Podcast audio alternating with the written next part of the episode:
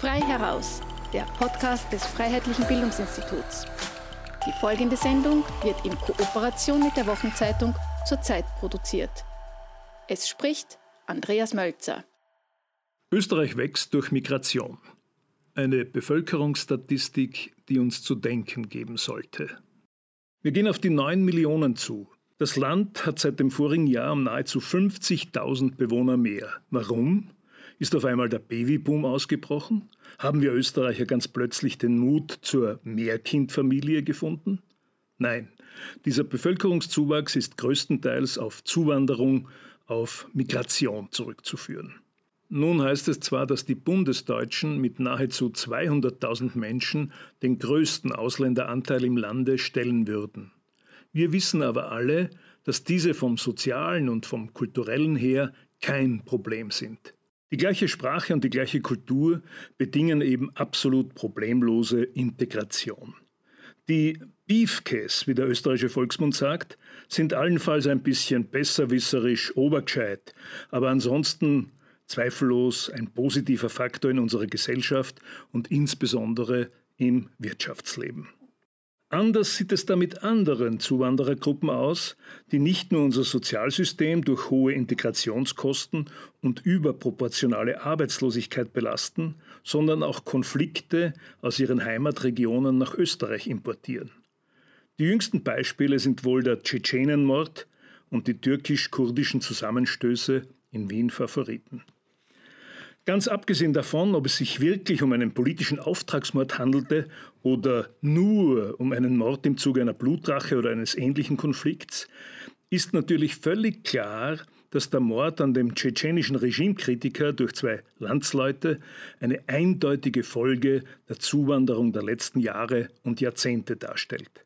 Wenn es beispielsweise in Kärnten mutmaßlich mehr Tschetschenen gibt als Angehörige der seit 1500 Jahren im Land lebenden autochthonen slowenischen Volksgruppe, sagt dies einiges. Und warum die Kriminalstatistik tschetschenischen Jugendlichen zum Teil erhöhte Gewaltbereitschaft attestiert, mag an der bürgerkriegsbedingten Traumatisierung aus dem Herkunftsland oder auch am Fehlen wirklicher Perspektiven im Gastland Österreich liegen. Diese erhöhte Gewaltbereitschaft bleibt jedenfalls eine Tatsache und sie gipfelte jüngst eben wieder in einem politischen oder auch privat motivierten Mord. Auch der Konflikt zwischen türkischen Nationalisten und Kurden, wie er jüngst in Wien Favoriten ausgetragen wurde, hat vielfältige historische, kulturelle und soziale Wurzeln. Und dass die Kurden diskriminiert sind, steht außer Zweifel. Dies berechtigt allerdings in keiner Weise dazu, diesen Konflikt auf österreichischem Boden, konkret im alten Wiener Arbeiterviertel Favoriten auszutragen. Der nächste Schritt wäre dann wohl, dass die syrischen Bürgerkriegsparteien ihre militärischen Fäden auf österreichischem Boden weiterführen oder dass kosovarisch-albanische Familienclans irgendwelche Blutrache-Konflikte hierzulande austragen und womöglich schwarzafrikanische Stammesfäden ihre Fortsetzung in heimischen Asylantenheimen finden. Diese bitteren Früchte der globalisierten Wanderungsbewegungen, deren Ziel allzu häufig Europa und somit auch Österreich ist, stellen zweifelsohne ein wachsendes Konfliktpotenzial dar. Natürlich resultieren sie nur aus extremistischen Randbereichen der neoösterreichischen Wohnbevölkerung mit Migrationshintergrund und ein Pauschalurteil gegen alle Migranten samt und sonders verbietet sich. Dennoch sind diese Ereignisse ein Grund, weshalb wir uns über den aktuellen Bevölkerungszuwachs durch Zuwanderung in nur sehr beschränktem Maße freuen können.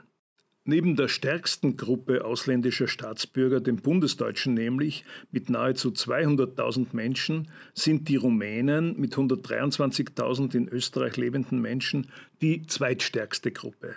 Nach ihnen kommen 122.000 Serben und etwa 117.000 Türken. Mitgezählt sind da natürlich nicht jene Personen rumänischer, serbischer oder türkischer Herkunft, die bereits die österreichische Staatsbürgerschaft haben. Der sogenannte Migrationshintergrund wird nämlich von der Statistik Austria nicht wirklich ausgewiesen. Die Geburtenbilanz war in Österreich im Jahre 2019 zwar positiv, das heißt es gab um nahezu 2000 Geburten mehr als Sterbefälle. Insgesamt ist aber die Zahl der Geburten mit rund 84.000 weiter zurückgegangen. Aber auch bei diesen Geburten dürfte die Anzahl der Neugeborenen aus Familien mit Migrationshintergrund überproportional hoch sein. Wenn gegenwärtig 52 Prozent der Kinder in Wiener Volksschulen eine nicht-deutsche Muttersprache haben, so dürfte sich diese Entwicklung durch die aktuelle Geburtensituation noch verstärken.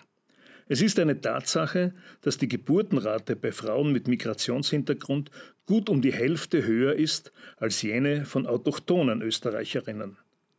Österreich wächst also weiter durch Zuwanderer und Menschen mit Migrationshintergrund. Die Anzahl der autochthonen Österreicher hingegen geht zurück. Sie hörten frei heraus den Podcast des Freiheitlichen Bildungsinstituts Gesellschaft für Politik, Kultur und Meinungsfreiheit. Gedanken zur Zeit machte sich Andreas Mölzer.